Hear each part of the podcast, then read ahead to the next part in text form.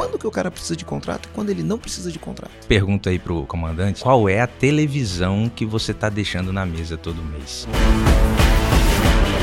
Está começando mais um podcast Empresa Autogerenciável.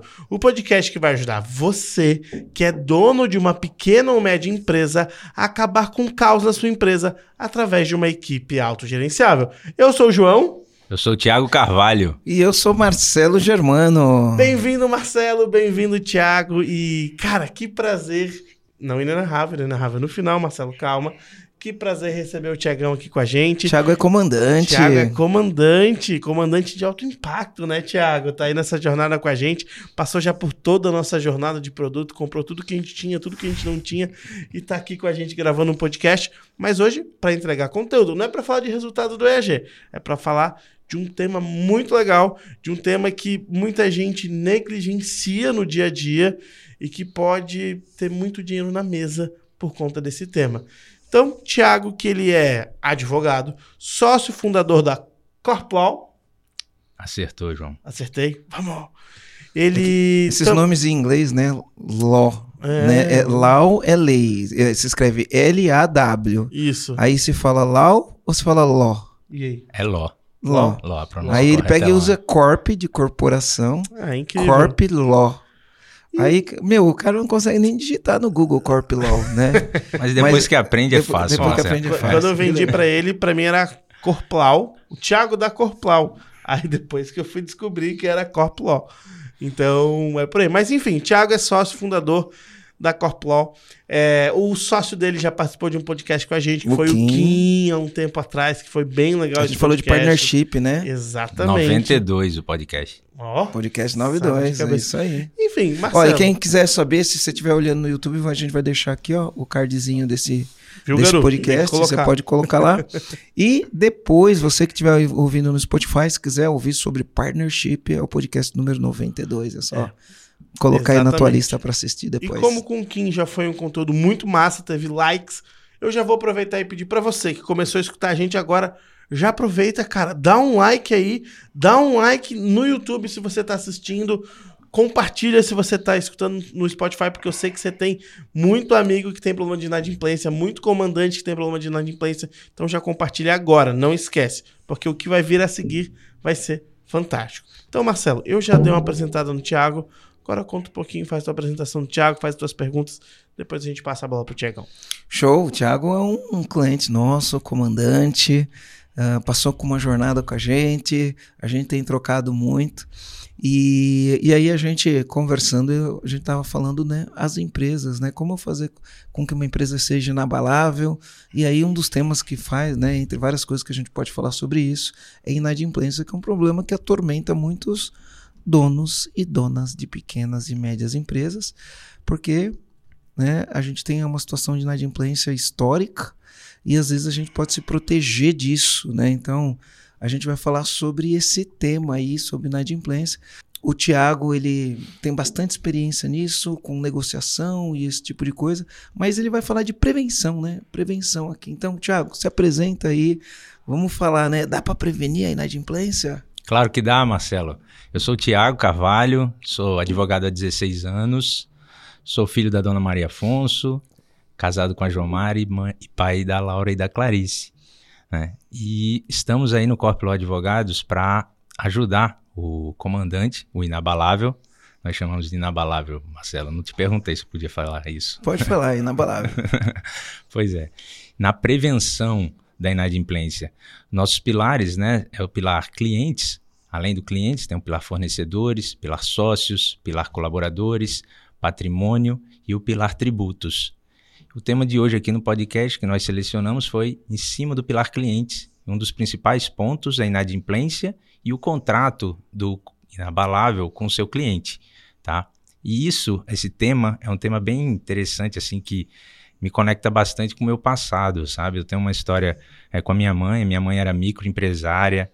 Ela é, comprava bijuterias lá nas importadoras da 25 de março, levava lá para Natal, entupia um Fiat 147. Isso era lá na década de 90, tá, Marcelo? Eu tinha meus 14, 15, 16 anos.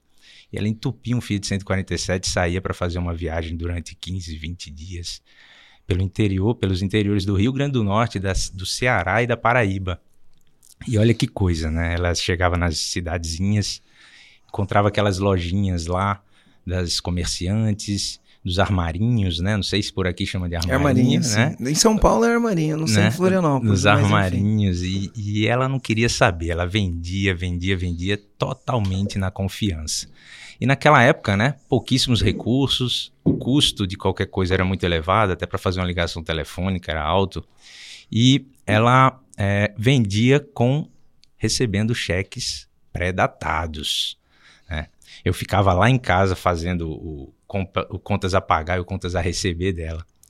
E também sendo o contínuo dela, no, tudo lá naquela época era no banco, era presencial, né, João? E não sei se o João viveu muito essa época, não, acho que não, acho né? Que não. é, então, nessa década eu tava nascendo. Você tava nascendo, 96. né, João? Exatamente. Então, aí o que que acontecia? Ela chegava da viagem com aquele bolo de cheque assim, Marcelo. Aquele bolo de cheque assim, na época eu lembro, era... As viagens dela davam ali em torno de 10 a 20 mil reais nesses percursos que ela fazia. E era fantástico, né? A gente ficava muito feliz, né? Vendo aquele bolo de cheque assim. Fala, pô, agora esse mês vai ser ótimo, né? Mas o que que acontece? Eram cheques pré-datados. Não tinha análise de crédito, não tinha preocupação com isso. Muitos clientes, a grande maioria eram clientes novas, né? As empresas fechavam muito rápido e poucas clientes eram clientes mais antigas. E os cheques começavam a voltar.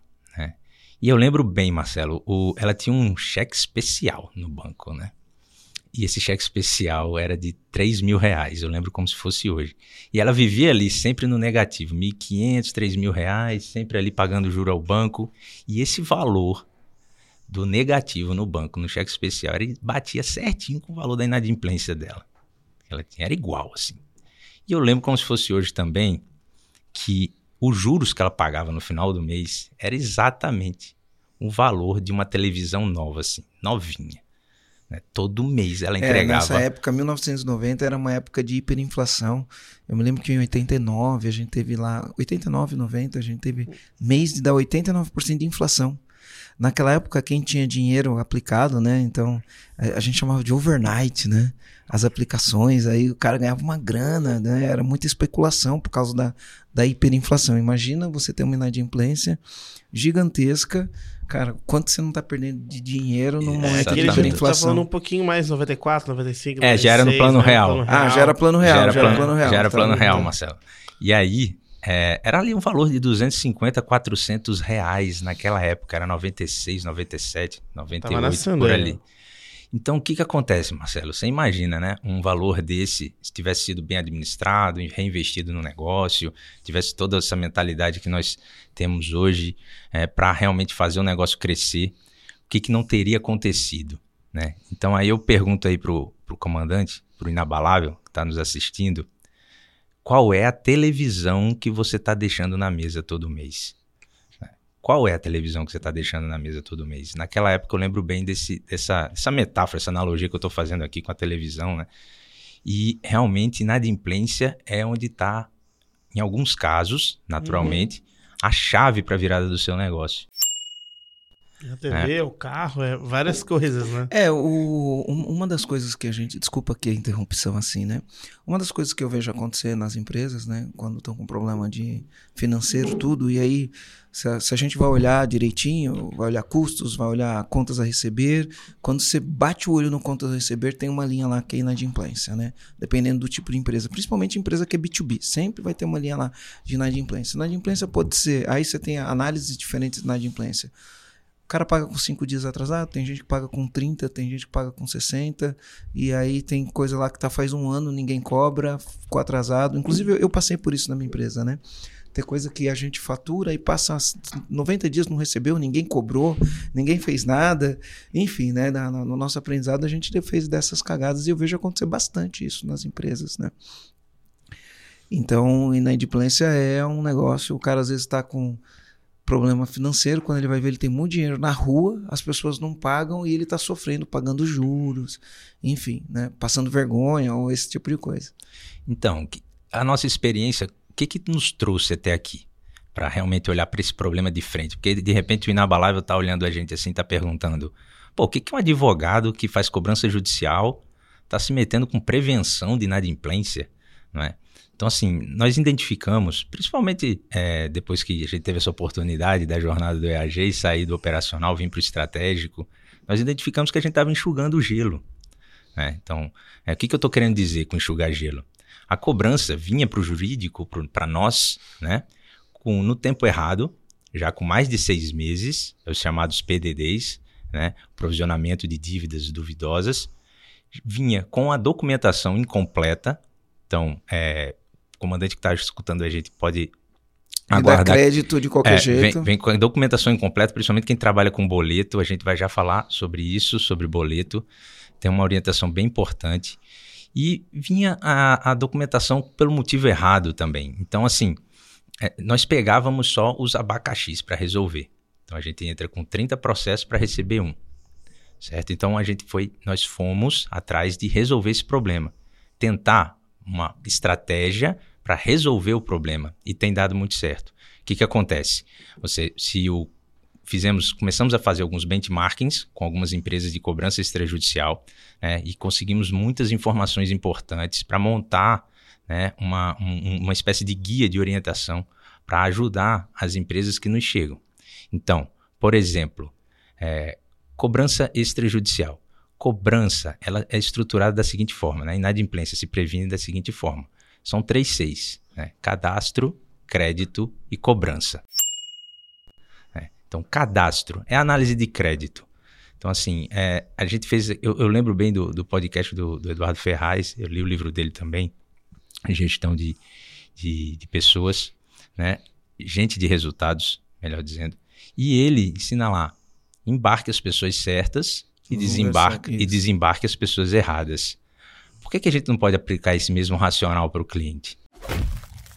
A gente precisa querer ter pessoas boas nos nossos relacionamentos, né? Pessoas boas sendo nossos fornecedores, pessoas boas como sócios, pessoas boas como, como colaboradores e, por que não, pessoas boas como clientes. É, então, o cadastro é muito importante. Então, cadastro é perguntar, o verbo é perguntar. É, então, você tem que perguntar para o seu, pro seu pretenso cliente. É claro que também a gente está falando aqui de um, de um contexto que você não terceiriza a sua política de concessão de crédito. Por exemplo, se você trabalha no varejo com cartão de crédito, você está terceirizando isso e pagando uma taxa.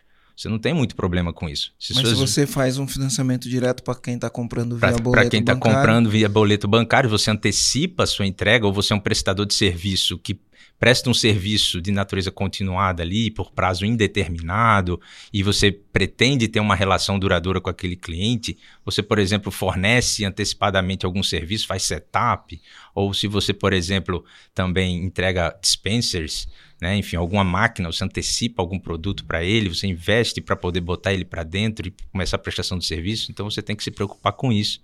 Você não está vendendo ali no cartão de crédito. É, e o cadastro é, por exemplo, a gente pode citar algumas situações. Né? Então, por exemplo, alguém chega para comprar na sua empresa, uma empresa, né? Você é B2B ali, digamos, e aí você pergunta para a pessoa é, a quem você compra e, e quanto mais ou menos é o valor das suas compras com essa empresa, com as empresas que você compra. Aí ele vai lá e responde: Não, eu compro de meia dúzia de empresas, tá aqui são essas empresas, e compro mais ou menos 3 mil reais com cada uma delas. Tá, mas então por que, que você está me fazendo um pedido de 30 mil? Por exemplo? Ele vai responder. Pode ser até, até ser que ele se surpreenda né, com a sua pergunta e mostre ali realmente se ele tem uma justificativa razoável ou não para aquela, aquela situação. Né? Então, existem diversas formas, da mesma forma como você está fazendo quando você está fazendo um processo de contratação, né? que você pergunta para testar o candidato se ele realmente vivencia aquelas competências, se ele tem é, realmente aqueles atributos que você entende que são necessários para trabalhar na sua empresa você pode fazer para o seu cliente na hora do cadastro. Né? Então, verificar se realmente a empresa existe, verificar referências comerciais, né? muito importante. E aí, comandante, estou aproveitando aqui para passar para te dizer que existe uma oportunidade para você definitivamente acabar com o caos na sua empresa através de uma equipe autogerenciável. Essa oportunidade é o programa EAG. O programa EAG constituído de três fases. Primeira fase, uma sessão estratégica, onde a gente vai te dar clareza do seu negócio, a gente vai te mostrar o que te impede de chegar lá, a gente vai te mostrar quais as oportunidades você consegue ter a partir do momento que você remove os obstáculos e garanto que você vai sair de lá energizado. Depois disso, se a gente aperta a mão e faz negócio, a gente vem para a segunda parte, onde você recebe acesso a uma plataforma que pode acessar você e todo o seu time para praticar metodologias de gestão que funcionam e dão resultado. Depois disso, a gente vai ter duas aulas ao vivo online, onde a gente vai gerar para você um desafio, um desafio de gestão. E você vai ter que cumprir esse desafio com todo o teu time.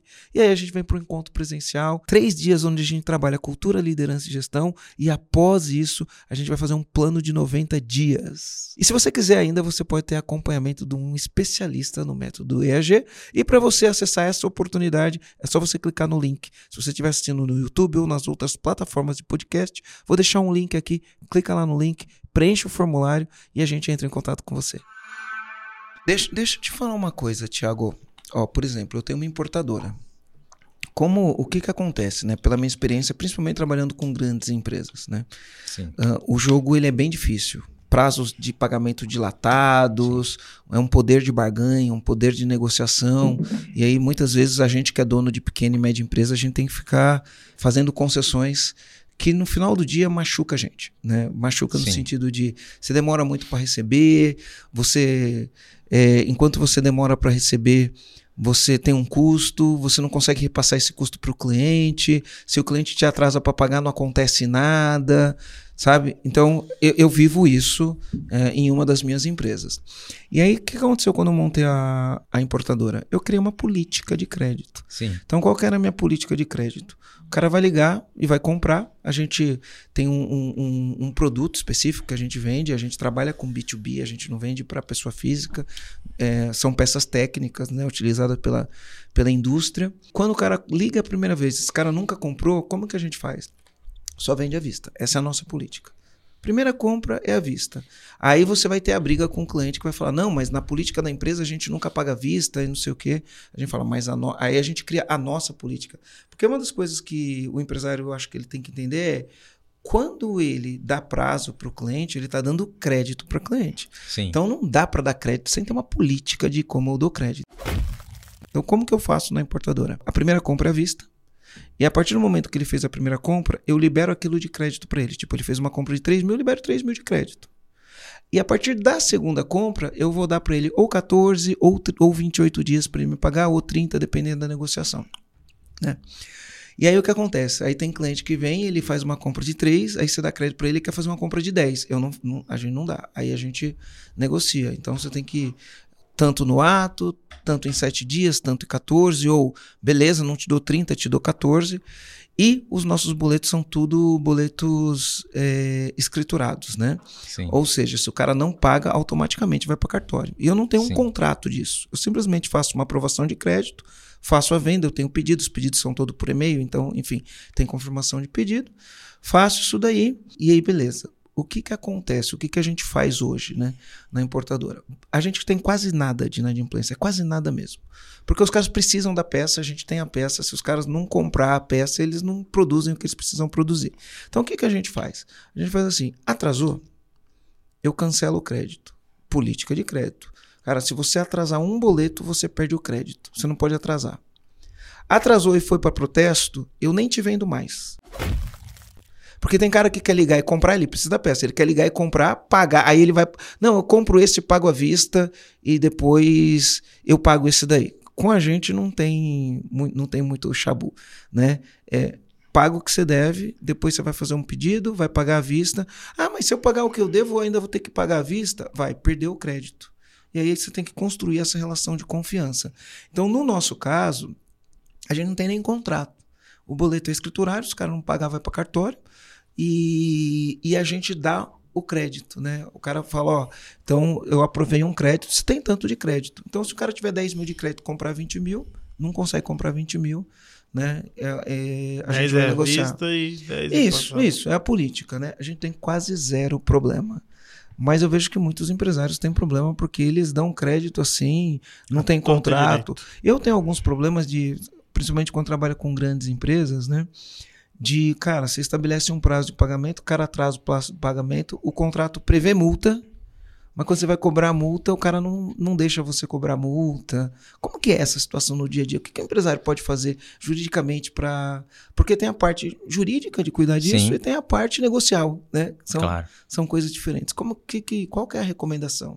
Essa questão da, da política de concessão de crédito é bem importante, né? E eu vejo que na Connect Import você tem uma política clara, com clareza, se comunica bem para os clientes, ele já tem aquela expectativa ali, tá? Então, assim, a gente vê algumas situações em que mesmo a empresa, às vezes, tendo algumas restrições, a gente também aqui não está querendo defender que é, você cria uma barreira intransponível ali para o cliente entrar na sua empresa. Isso não é o objetivo Tem, tem a parte Né? negocial, né? aquilo Tem que a- eu falei. Isso, a parte negocial. Então, por exemplo, você tem ali, é, digamos, empresa que tem com restrição, até que está com restrição, mas você vai lá e cria essa política com ela. Ó, digamos, um açougue que compra de um frigorífico 400 mil por ano, 10 mil por, por semana.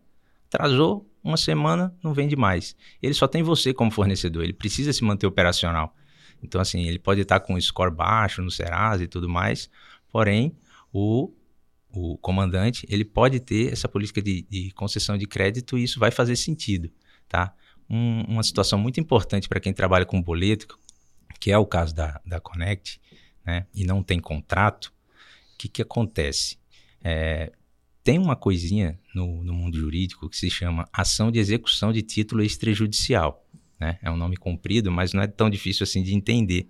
É uma ação que você já entra pedindo a penhora dos bens. Resumidamente, seria isso. Eu não estou sendo aqui técnico na perfeição, mas para que os nossos comandantes entendam, você já entra pedindo a penhora dos bens, né? O bloqueio de conta, o bloqueio, a penhora de uma máquina, a penhora de um veículo, enfim, a penhora Mas de um isso não é de imóvel. imediato, né? Né? Porque, por exemplo, se o você boleto... já pode entrar, você já pode entrar. E com boleto, agora, se você só trabalha com boleto, para que você consiga entrar com essa ação, você precisa cumprir quatro requisitos. Hum. Tá? Você precisa ter a nota fiscal, você precisa ter o boleto, você precisa ter o protesto do boleto e você precisa ter o canhoto da nota fiscal assinado, que é a prova de que você entregou a sua mercadoria ou serviço.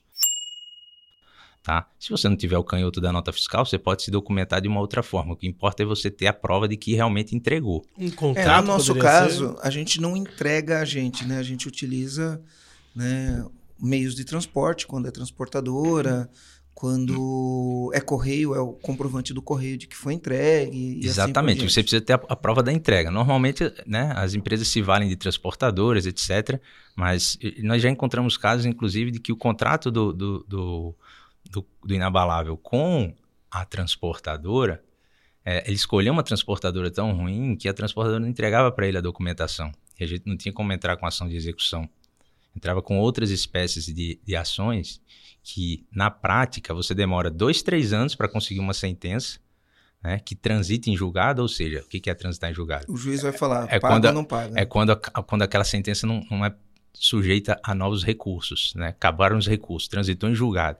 Aí, aquela sentença que virou a- o seu título, né? Então, você já poderia ter constituído um título através desses quatro elementos que eu citei, para quem trabalha com boleto, para já entrar direto com a ação de execução. Você não precisa esperar aqueles dois, três anos da, do trânsito em julgado da sentença para poder aí sim iniciar uma execução. Imagina, se você hoje no mercado você demora três anos para pedir uma piora dos bens, o- devedor ele já se desfez do patrimônio, já mudou de telefone, já. Isso acontece com 180 dias, né, quando já vira um PDD, quanto mais se você entrar ali e com uma ação que só vai lhe garantir um título, que vai, nesse caso é judicial, a sentença só daqui a dois, três anos. Então isso é muito importante para quem trabalha com boleto. Agora, para quem trabalha com contrato, o contrato já é o título. Sim. Então, por isso que é muito importante o contrato. O contrato assinado por duas testemunhas. Não necessariamente precisam Ah, ser e- testemunhas assinadas na mesma hora, podem, podem assinar depois. Isso é uma Mas- coisa que a maioria das já- pessoas não sabem, né? Muitas vezes você assina um contrato e o contrato não tem testemunha.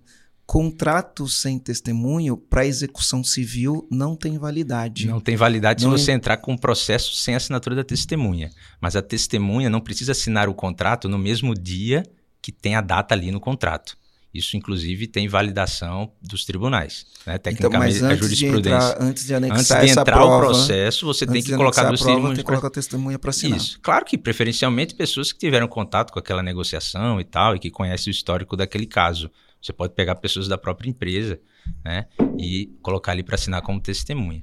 É, e aí sim você entra com uma execução, já sai pedindo o, a penhora dos bens.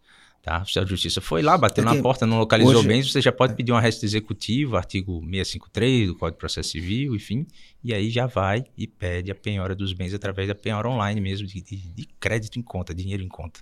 É, hoje, a gente, nos nossos contratos, aqui no EAG, nos nossos contratos, eles são todos digital, né? Uhum. Então você não precisa mandar o cara ir no cartório nem nada, assina digital, já manda para as testemunhas, todos os nossos contratos. Isso, existem hoje ferramentas que você consegue assinatura digital, assinatura eletrônica. E, e, tem, e tem, tem, tem, a mesma validade, né? Tem validade, sim. Tem é, validade. É, é bem importante, né? Porque a assinatura digital vem para facilitar muita coisa, né? Imagina, manda um contrato impresso, imprime, assina devolve. Manda pelo correio, aí uhum. devolve pelo correio, aí vai no.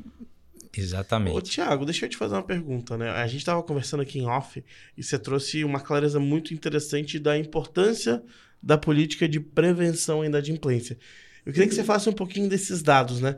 Para o comandante que está estudando a gente, ele ter uma noção do quanto é importante fazer a cobrança preventiva e como que a gente faz essa cobrança preventiva, da questão dos quatro contatos e das porcentagens de chance de reverter essa cobrança até se tornar um P, P... PDD, PDD. de devedores isso. duvidosos. Você consegue até abater isso do, do imposto, enfim, mas se você tiver contabilidade em dia, né? Se tua contabilidade não tiver em dia, você então, o que, que acontece? Você vende, paga imposto, perde a mercadoria e não recebe. Exatamente. Tem esse detalhe também do imposto, né, Marcelo? Então, mas assim, até 30 dias, as estatísticas e os benchmarks que nós fizemos com essas empresas de cobrança extrajudicial indicam que até 30 dias você tem uma probabilidade de 95% de recuperação. E o ideal é que você faça, tenha uma estrutura interna de cobrança que consiga fazer por cliente pelo menos quatro tentativas de cobrança antes dentro, dos 30 dias. antes dos 30 dias. Depois de 30 dias até 60, isso aí já cai para 70%. Tá? É, depois de 60 dias até 90, já cai para 50%. E acima de 180 dias são só 5% de chance de, de, chance de recuperação. Então, é, na perspectiva da cobrança judicial, por exemplo, o ideal é que em algumas situações, você, antes mesmo de vencer, você já manda para o jurídico. Pô, Tiago, mas que situação é essa? Você já vai mandar para o jurídico antes de vencer? Se você sabe que o devedor, o cliente, que ainda não é devedor, fechou as portas. Há uma suspeita de fraude né, do cliente. Né? Aquela situação que você trouxe da Connect Import, por exemplo. Né? A pessoa vai lá, faz uma compra à vista de 3 mil, faz outra compra à vista de 3 mil, você não aumenta logo para 15, mas tem inabalável que vai lá e aumenta para 20. E aí ela só fez aquelas três primeiras compras à vista de 3 mil para conseguir aquele crédito de 20, pede parcelado e ali ele dá o cano e fecha as portas. Sabe que a gente Tentativa um cliente, de fraude, já vai logo para o jurídico. Aí não tem nem o que pensar. É, a gente tinha um cliente e ele fazia um, um, volume legal de compra, mas aí o que acontece? Como que a gente faz nossa política de crédito lá no, na Connect? O cara compra, ele paga à vista. Aí eu falo, peço para ele autorização para fazer o score dele no Serasa. Aí de acordo com o score dele eu dou o crédito. O crédito ele vai levar duas coisas em consideração: o score, porque no Serasa ele me fala o quanto eu posso dar de crédito para ele, né, com base de dados, e o quanto ele comprou. Eu uso as duas coisas como análise. Né? Então eu tinha um cliente que tinha crédito, vinha me pagando, vinha me pagando, vinha me pagando, já tinha feito o score dele, mas eventualmente a gente vai lá e levanta de novo. E nisso de levantar o score da pessoa de novo, a gente acendeu lá um sinal de alerta já, essa empresa já tinha alguns problemas. O que, que a gente fez? Tirou o crédito. Tirou o crédito. Esse cara foi fazer uma compra com a gente. A gente falou, cara, essa compra é sua vista, teu score tá assim, não dá para fazer, não sei o quê. Beleza. Né? Aí o cara precisava fazer uma compra, enfim, foi um, um alvoroço todo, pagou a gente à vista né? E a gente mandou a mercadoria. E a empresa fechou depois. pois é. A empresa fechou depois. Se a gente tivesse entregue, se a gente não tivesse feito isso, esse daí a gente não ia receber. Esse ia para devedores duvidosos e a gente não ia receber. Iria ter feito caixa com o nosso bolso.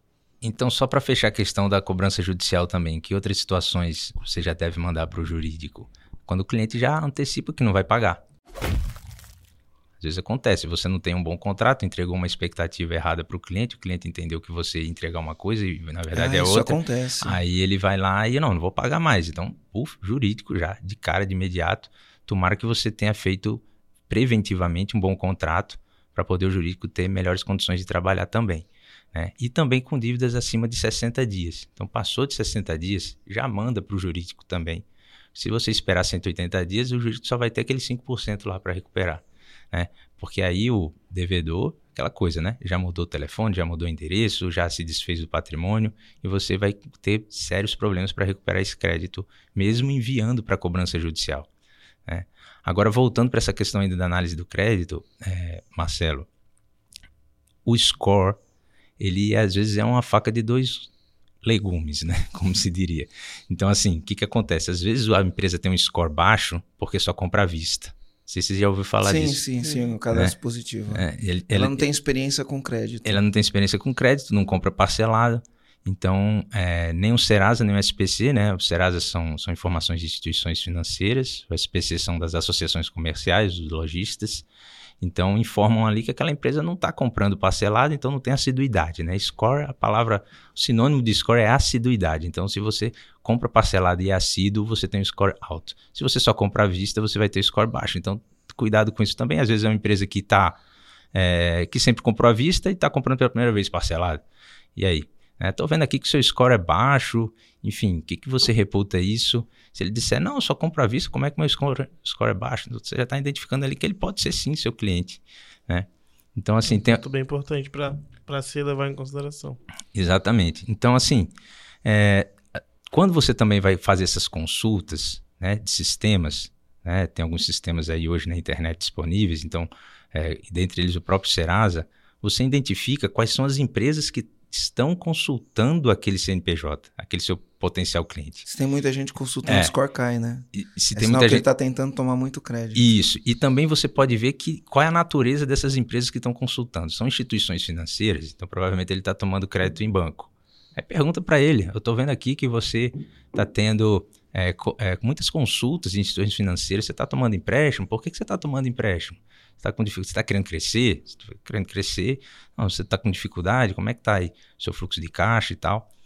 Se ele, por exemplo, é uma empresa recente e está sendo muito consultado por é, empresas fornecedoras, tá? Até faz sentido. Ele está buscando seus fornecedores, uma empresa recente, mas se for uma empresa antiga e está sendo consultada por muitos fornecedores, alguma coisa aí está cheirando mal também. Aí pergunta, estou vendo aqui que você está sendo consultado por muitos fornecedores e tal. É, e por que, que você está sendo consultado por muitos fornecedores? É, enfim, isso tudo faz parte de você realmente ali com desenvolver esse músculo e formar a sua política de concessão de crédito. Tá? Mas dos três seis a gente focou muito no cadastro. Né? Falta o crédito e falta a cobrança. Né? Então, por exemplo, o que, que, a gente pode falar, por exemplo, de, de, crédito? Crédito é documento. A gente já falou dessa questão do boleto, né? E contrato. Né? Contrato é, tem uma história até interessante, né? Que é a do Steve Jobs sobre contrato. Né? O filme dele, né? Um filme, acho que é recente, né? Esse filme o dele. Jobs, é. É, tem, e, tem dois filmes dele. Tem dois né? filmes tem dele, dois. Mas, esse, mas esse mais recente com Austin. É, me esqueci agora o nome do ator, enfim. É, não sou bom disso. Quem, é, esqueci também. Bom, enfim, fugiu o nome, daqui a pouco eu vou lembrar. Então, ele entra lá numa loja de materiais eletrônicos, de equipamentos de informática. Ele tinha feito a primeira venda operacional. Aston Kutcher. Aston Isso. Kutcher, esse nome que eu estava querendo lembrar. Então, aí ele faz, ele fez a primeira venda operacional da Apple para um lojista de equipamentos de informática e ele tinha lá acertado a venda de 50 computadores, né? Acertou o preço tal, tudo de boca. Então aí lá para as tantas, depois de X meses, dois meses, ele vai lá e fazer entrega dessas mercadorias. E o, o dono da loja começa a abrir as caixas e só vê as placas mãe, placa mãe, placa mãe, placa mãe. E aí ele pergunta assim pro Steve Jobs, Jobs, e cadê os computadores? Cadê o resto? O Jobs olha para a cara dele e fala, que resto? Não, monitor, teclado, eu comprei os, os computadores completos. Jobs. E ele olha assim para você, ele olha assim para ele e continua falando também assim, fala, não, porque o consumidor ele não vai é, se interessar por placa-mãe. O que, que ele vai fazer com placa-mãe? Isso não interessa para o consumidor. Tem um outro insight também que ele tira ali, que na verdade ele tirou o insight de fazer o Apple II ali também e fazer um computador completo. Ele viu a, a visão do consumidor, né? Estava restrito ali naquela questão de vender para empresas. E aí ele vai, no fim das contas, ele até convence o lojista, o dono da loja, a ficar com as placas mães, porque realmente eram, eram máquinas muito boas, eram placas mãe muito boas, revolucionárias para a época, e ele já tinha lá muitos monitores e teclados obsoletos, e ele acaba convencendo. Mas a gente tem uma clara situação aí de... de desalinhamento entre o que foi comprado e o que foi prometido. E prestação de serviço isso acontece bastante, né? Exatamente. Na área de TI, inclusive, até hoje, né? principalmente hoje, acontece bastante porque o cliente ele não conhece aquele universo. Uhum. E se você não comunica muito bem, principalmente não põe escrito num contrato, você está sujeito a muitos riscos nesse sentido. E contrato não é também só prevenção de inadimplência. Contrato é prevenção de dor de cabeça. É, dor de cabeça com o cliente. Então, é, o objeto, inclusive, é só um dos pontos de um bom contrato. Né? Você tem que ter uma definição clara das penalidades, você tem que ter uma definição, se possível, pegar um fiador, pegar aqui garantias, dependendo do seu segmento, você consegue chegar nesse nível né, de elaboração do seu contrato, pegar ali os fiadores, colocar o sócio da empresa, o sócio do seu cliente como fiador, colocar a esposa dele como fiador, enfim, por aí vai. Né? E é, contrato também é uma situação, e é muito importante, Marcelo, prevenir o que pode dar errado tem um, um vídeo muito interessante do, do Abel Diniz no YouTube, que ele fala que o maior erro da vida dele foi ter feito um mau contrato com a negociação que ele fez um lá Cassino. com os Francisco Cassino com, do, do, do supermercado Carrefour, né? Então, é, ele até fala que ele faria tudo de novo, mas ele teria feito bem feito o contrato. Teria feito um bom contrato. E o que, que é? Ele mesmo explica. O que, que é um bom contrato? É um contrato em que você prevê tudo aquilo que pode dar errado. Então, o inabalável que está nos ouvindo agora tem que olhar para o seu macro processo, desde o comercial até o pós-venda, o que que está em jogo ali, o que que pode dar errado.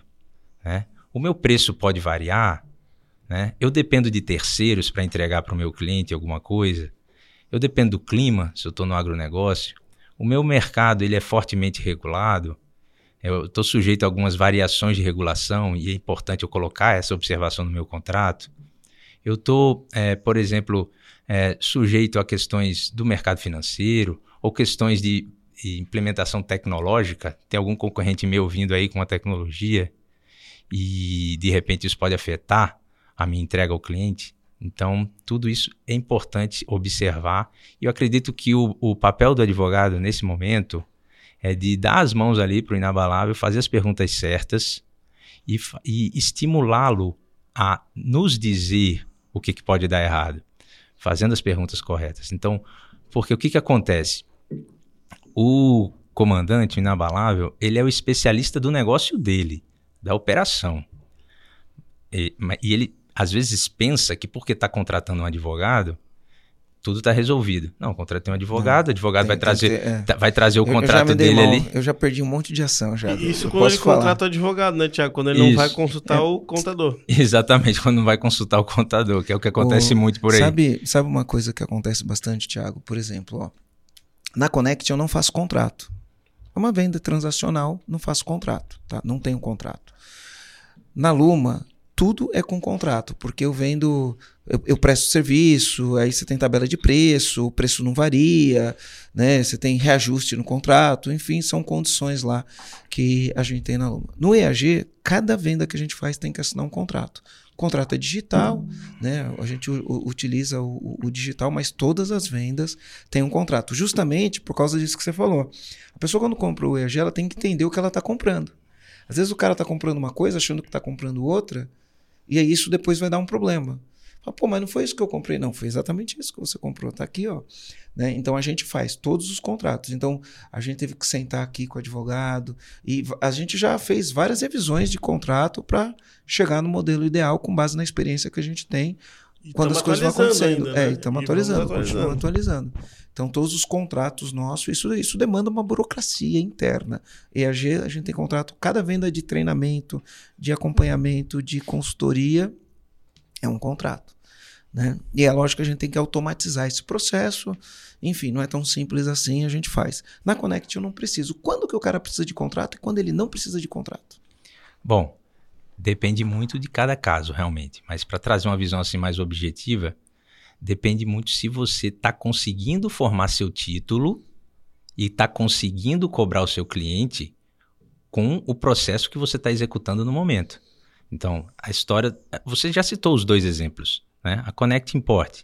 Ela não. De fato, até hoje vocês não sentiram essa dor da ausência do contrato, porque vocês têm um processo de concessão de crédito muito bem estruturado, tem a possibilidade de fazer a cobrança interna, certo? E se precisar ir para o jurídico, você já tem a documentação correta.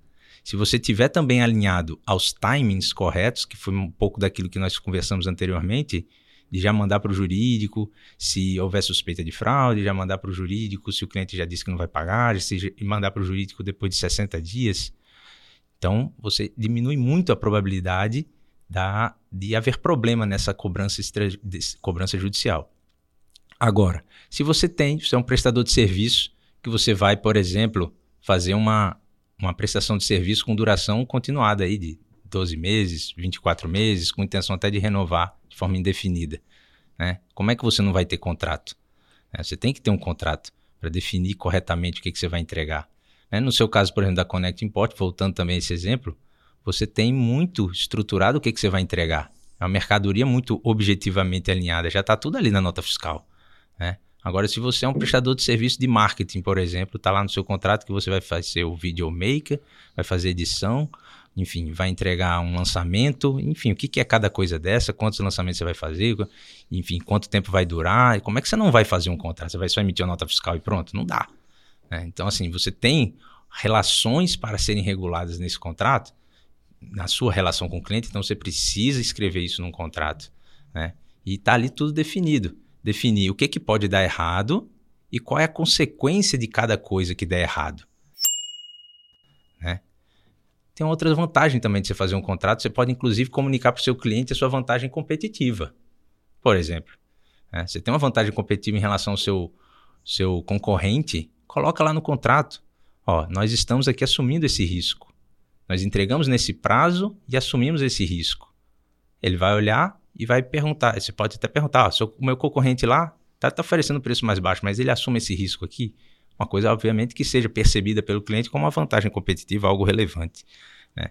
Então, o contrato tem várias funções e não só de. Cada caso é um caso. Né? E cada caso é um caso e tem que ser analisado por um advogado da sua confiança e não pelo contador, né? Com todo respeito aos contadores, né? É uma função importantíssima para toda e qualquer empresa. Não existe empresário nesse país que não tenha um contador.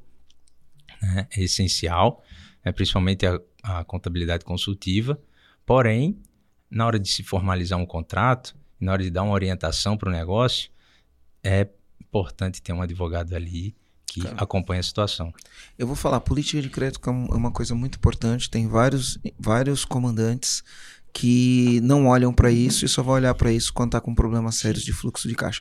E outra, tem muito cara que não sabe nem que tem que tem inadimplência, sim, né? Sim. Porque não olha os números, no dia a dia não faz conciliação bancária, o contas a receber não funciona direito, enfim, tá? Olha que interessante, você falou que é, é são três Cs, né? Uh, cadastro, cadastro crédito, crédito, e cobrança. E cobrança, né? Então, o cara foi lá, deu crédito, fez as consultas ou não fez as consultas, deu crédito de maneira racional ou de maneira irracional, e aí ele não recebeu. Está atrasado, já estou no contencioso. Já estou no contencioso. Quais são o, o, os caminhos que, a, que, a, que o empresário tem no contencioso? É lógico, você tem a cobrança extrajudicial, onde você não entra com ação, você põe uma empresa de cobrança para ligar, para cobrar, para negociar, e você tem a cobrança judicial, que é já esgotou todas as possibilidades, você vai entrar com ação, né? Então vamos falar primeiro da cobrança extrajudicial. Liga, negocia, faz o cara fazer um termo de assunção de dívida, como o que, que é recomendado? Então, a cobrança extrajudicial, realmente você precisa analisar primeiro se você tem estrutura interna para fazer a cobrança ou se você vai precisar de ajuda externa para te ajudar nessa cobrança e estruturação do processo. Então, é, por... Normalmente as empresas contratam uma empresa de cobrança Isso, judicial. Exatamente. É, enfim, depende muito da situação também.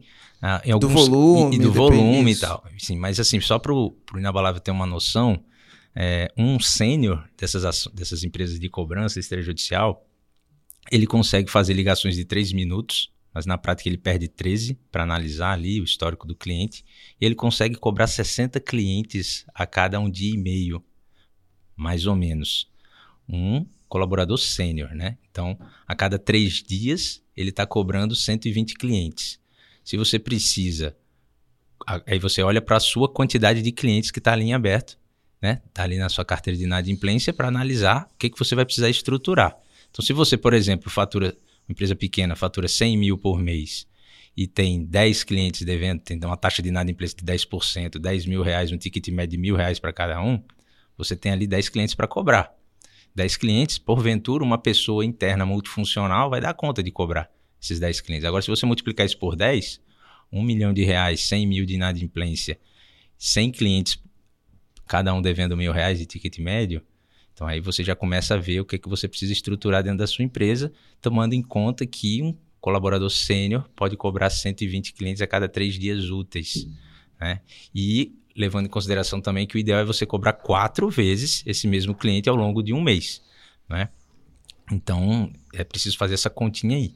Porém, as, a, algumas parceiras, elas de empresas, empresas de cobrança extrajudicial, elas conseguem estruturar também esse time interno no, no cliente. Estrutura também um pouco esse time interno no cliente ou faz ajuda externa e alinha esse processo de análise de crédito, certo? Para formar o crédito e para fazer a cobrança, tá? Agora, é, o que, que a gente poderia também é, sugerir para o inabalável? O inabalável ele também precisa levar em consideração que é, a, o que ele vai entregar para o jurídico, né? Você falou aí, o que, que pode fazer na, no contencioso, quando gera o contencioso. O que, que é possível fazer? É, o inabalável ele vai entregar para o jurídico o quê? Ele vai entregar um contrato assinado, vai entregar todos aqueles elementos, quem trabalha com boleto, todos aqueles elementos que eu falei, e aí dependendo dessa situação... Ele tem que entregar a nota fiscal, o canhoto da nota assinado... O boleto... O boleto... E, o, e a certidão de protesto desse boleto, a prova de que protestou o boleto. E se for depósito em conta? Se for depósito em conta, se for transferência bancária? É. Transfer... O seu meio de pagamento é depósito em conta. Aí normalmente ele vai ter um contrato, Aí né, Marcelo? Tem que ter um contrato. É, ele vai ter que ter um é. contrato. A gente tem muito depósito é. em conta, é só contrato. Né? Só contrato. Você, se, que aí fica então, de boca, já, né? Já fica, só um, fica só um e-mail ali. Se você for vender e o cara for fazer depósito, você deu crédito, é depósito, precisa de contrato. Né? Se você emitir um boleto e esse boleto, nas regras do boleto, se ele não pagar em cinco dias, vai para protesto, tem que ter o boleto, tem que emitir o boleto, tem que protestar o boleto para poder fazer a cobrança e não, não se dar mal. Tá, mas não tem que ter um contrato também para confirmar que esse boleto é perante alguma coisa? Se tem que ter um contrato. Às vezes você tem prova, né? O cara pede por e-mail, você é, confirma o pedido por e-mail. também quando é, é, quando é produto físico. Isso. Aí você tem a entrega do produto Isso. físico. Uhum. Quando é prestação de serviço, você tem a aprovação do pedido. Enfim, tem que ter políticas internas de concessão Isso. de crédito. A questão é. da comunicação com o cliente também é bem importante, né? Que são elementos que você pode trazer também para a ação, para o contencioso. Né? Não é só o contrato puro e simples. Né? A prova da entrega, a prova da prestação, a prova do que foi contratado também está ali é, é, comprovadamente através dos documentos. Né? Então você pode auxiliar, juntar uma coisa com a outra e ajudar o seu jurídico nesse papel de cobrança e recuperação é, judicial desse crédito. Agora tem um outro detalhe que a gente não conversou ainda, Marcelo. E quando o devedor vem querendo negociar, querendo renegociar, querendo pagar essa dívida, né? E aí, como é que deve ser a atuação do comandante do inabalável? Primeira coisa, se for aquele cliente que comprou só uma vez e já caiu em dívida, não pode vender de novo para ele nem pensar, né? Tem, tem, empresas que o vendedor lá na ponta não está nem sabendo que o cara está devendo e vai lá e vende de novo. Não bloqueia, é, não né? Bloqueia. Não, não bloqueia. O cara tá atrasado, bloque... tá fazendo compra e é, não, não, é bloqueado. Não bloqueia. Então tá lá, ele vai lá e compra de novo e, e comercial reinando, vendendo tudo, nada contra o João, tá, João? No comercial aí, né? Mas às vezes o comercial reinando, às vezes pode ser um problema para inadimplência né? E tem aquele cliente que, enfim, até deve, mas paga, paga com atraso e quer renegociar. Né? O interessante ali é você realmente conseguir mantê-lo operacional, mas condicionar as novas compras a vendas à vista, tá? E renegociar aquele atrasado ali, aquela dívida. E aí, como é que renegocia essa dívida? Né? Claro, a, a, tratativa da negociação vai ser com o inabalável, com o comandante. Ele vai no ver telefone, ali o que. No telefone, ele vai, mas vai tem resolver. que formalizar a negociação. Isso, como é que você formaliza isso? Então é o famoso termo de confissão de dívida. Né? E tem alguns, algumas funções, alguns papéis muito importantes aí. Né? Então você é a oportunidade que você tem de documentar melhor o seu crédito. Então, se você, por exemplo, só trabalha com boleto, você está ali com aquela documentação um pouco incompleta, opa, peraí, se ele assinar um termo de confissão de dívida, eu estou salvo, porque o meu advogado vai entrar com ação de execução e vai penhorar imediatamente os bens. Né? Então ele vai lá e formaliza um termo de confissão de dívida, a oportunidade que ele tem também para já atualizar o crédito dele. Ele atualiza o crédito, pega tudo que estava atrasado, às vezes é uma dívida histórica, já que foi renegociada três vezes e não foi paga. Então se atualiza tudo, coloca tudo no papel, ele confessa aquilo ali, coloca as garantias eu já, também. já assinei esses termos já. Coloca as eu, garantias. Eu já, já fui devedor, já tive que assinar termo de confissão de dívida. é. Então, ó, passado, no passado eu tive que assinar um monte. Aí você vai, aí você vai lá, já, já coloca o, enfim, as garantias. Se ele vende máquinas, vai lá, pega uma máquina, bota em garantia. Se ele tem um imóvel, coloca, lembrando só que o imóvel você tem que depois averbar o termo de confissão de dívida no cartório para dar publicidade para terceiros saberem que aquele imóvel está em garantia aquela dívida. E, e você também coloca ali as penalidades. Então, em relação às penalidades, tem uma observação importante, Marcelo, que é a seguinte. Muita gente pensa que multa é aquela multinha ali de 2% e 10% do que atrasou, né? Você venceu aquela parcelinha é ali. É o contrato inteiro. E é, é e importante você colocar uma cláusula penal. Tecnicamente se chama de cláusula penal, que é uma multa sobre o valor total da dívida. É, então você coloca ali 20, 30 ou até 50% do valor total da dívida para realmente ter aquele efeito inibidor do, do da inadimplência. Né?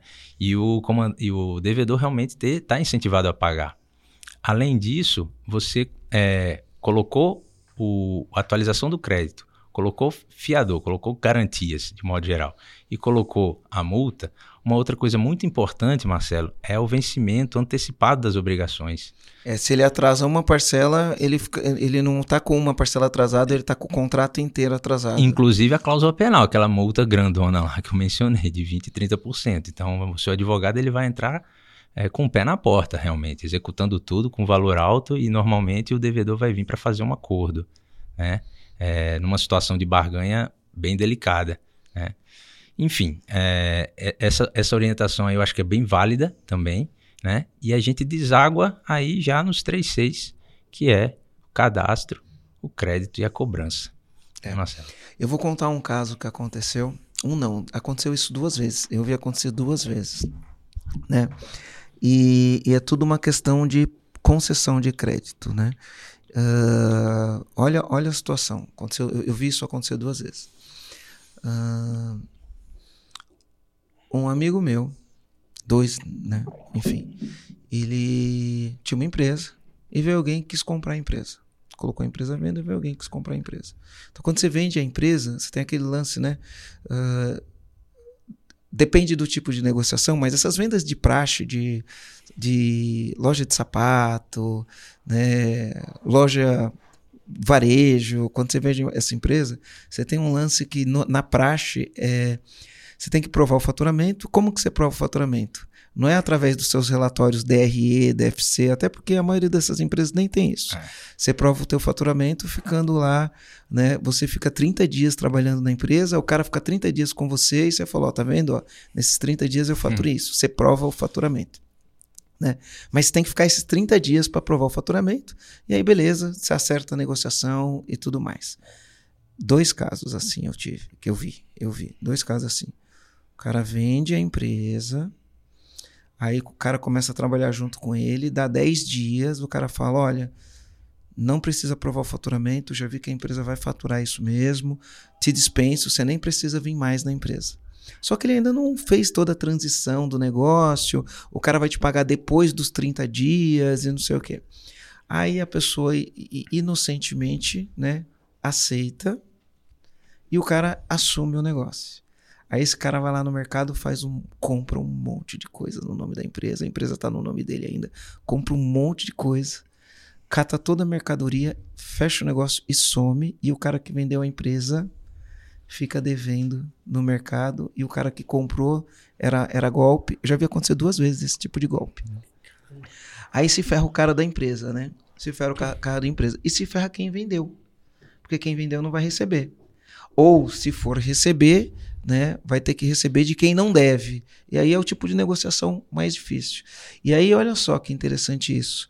Se ele tivesse feito o primeiro C, que era o cadastro, cara, o cadastro, manda o contrato social, quem é o sócio da empresa.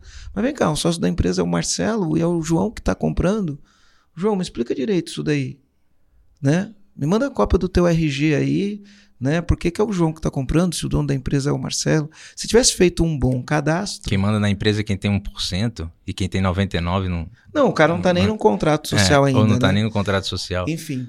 E aí. Todo mundo perdeu. Então o cara não tinha uma política de cadastro, não tinha uma política de concessão de crédito, sai vendendo, e aí, cara, todo mundo se ferra, né? Cuidado com procuração então, também. Tem muita gente aí representando empresas por procuração. Na verdade, ele realmente é quem manda na empresa, mas ele está por procuração ali porque ele não pode aparecer no contrato social. É. Tem todo um rolo por trás ali. É. Ele já está usando laranja. É. Uma vez eu comprei uma empresa, eu comprei uma empresa, uma escola de educação infantil. O cara ficou os 30 dias, enfim, né? Uh, provou, não provou o faturamento, teve um desconto no valor do preço, beleza. Comprei a empresa e deu uns dois meses, apareceu um cara lá. E aí o cara falou: Olha, eu vendi a empresa pro fulano, o cara que vendeu para mim, e ele tá me devendo tanto, ele não me pagou. E aí eu fiquei com a dívida que não era minha. Então a gente Incrível, tem que tomar né? muito cuidado né, nessas transações, porque você assume dívida que não é tua. E eu, é, eu, a gente já entra no, ter, é. no, campo da due diligence já propriamente. Né? É, então, é que, você, vai, você vai vender uma empresa, você tem que fazer uma investigação. É que hoje, hoje, hoje né, sabendo o que eu sei, é. as coisas são, são diferentes do que. Tem muita gente inocente, meu. Tem muito dono de empresa aí inocente tem, na hora de fazer tem, negócio. Tem, Fio de bigode, acredita numa conversa. Tem muita gente inocente. É. Tá? E eu era inocente. Né? Hoje você sabe, né? Hoje você não é, fica 30 dias para provar o faturamento. Cara, vamos lá. Due diligence, vamos assinar um contrato aqui.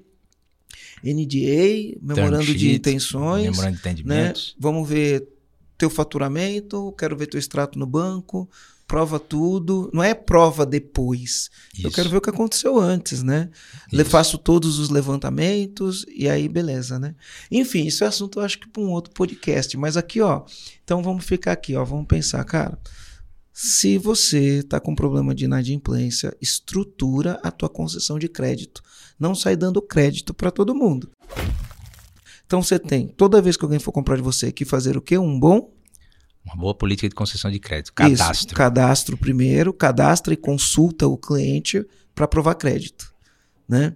Aí você cria as regras do crédito, Exatamente. da concessão de, do crédito. De formalização do seu crédito. O que, que você vai realmente ter como prova de que realmente aquela dívida existe. Cria esse um processo. Você vai formalizar isso. um contrato. é nota vai, fiscal. Nota fiscal, boleto, enfim, né? de acordo com a sua realidade. E por fim, como é que eu vou cobrar quem está inadimplente?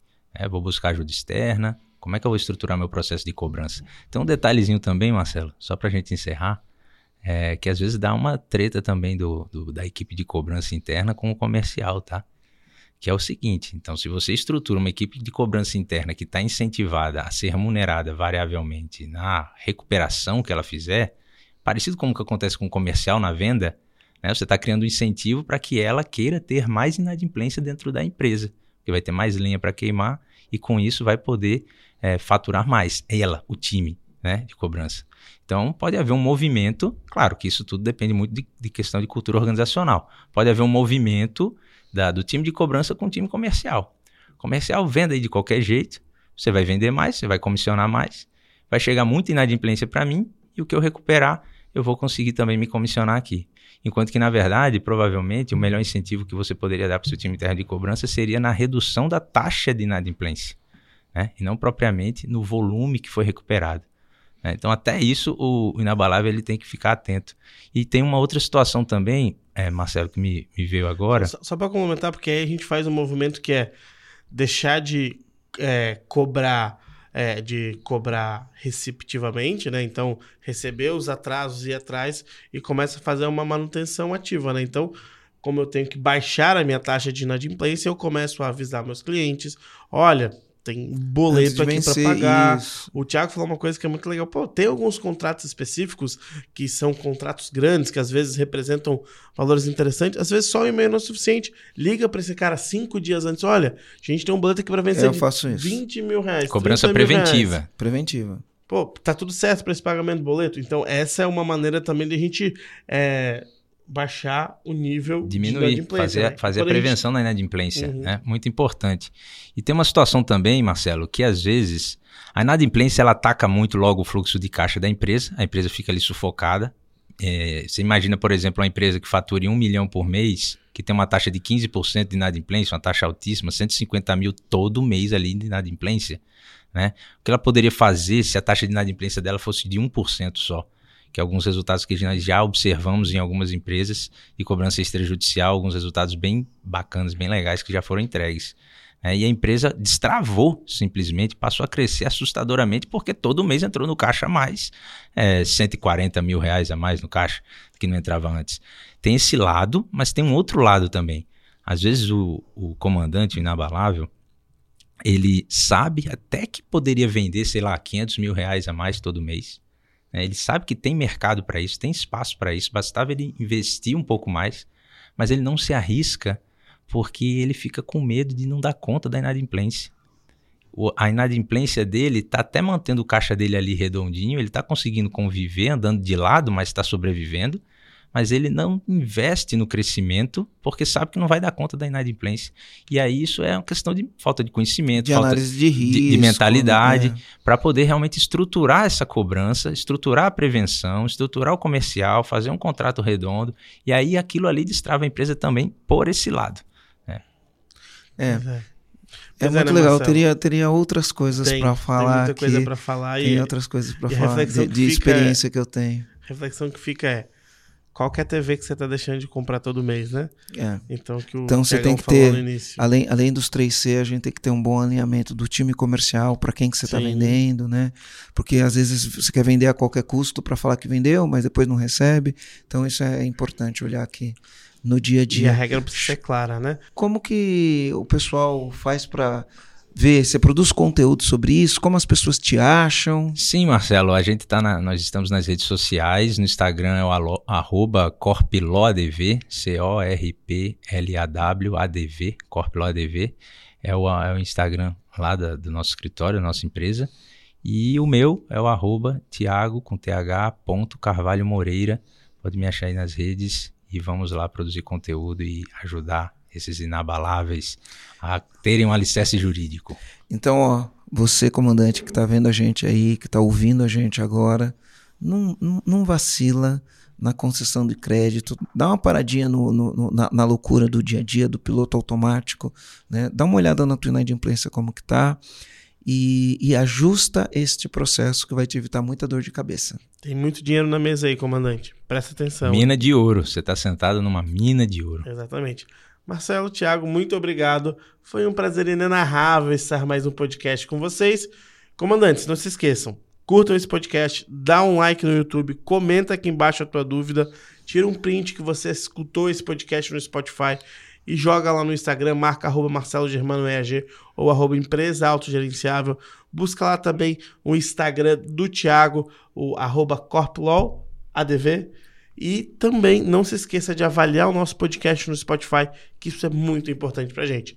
Marcelo, agora eu É isso aí. Fui. Eu também Fui. fui. Obrigado, Thiago. Valeu, inabalável.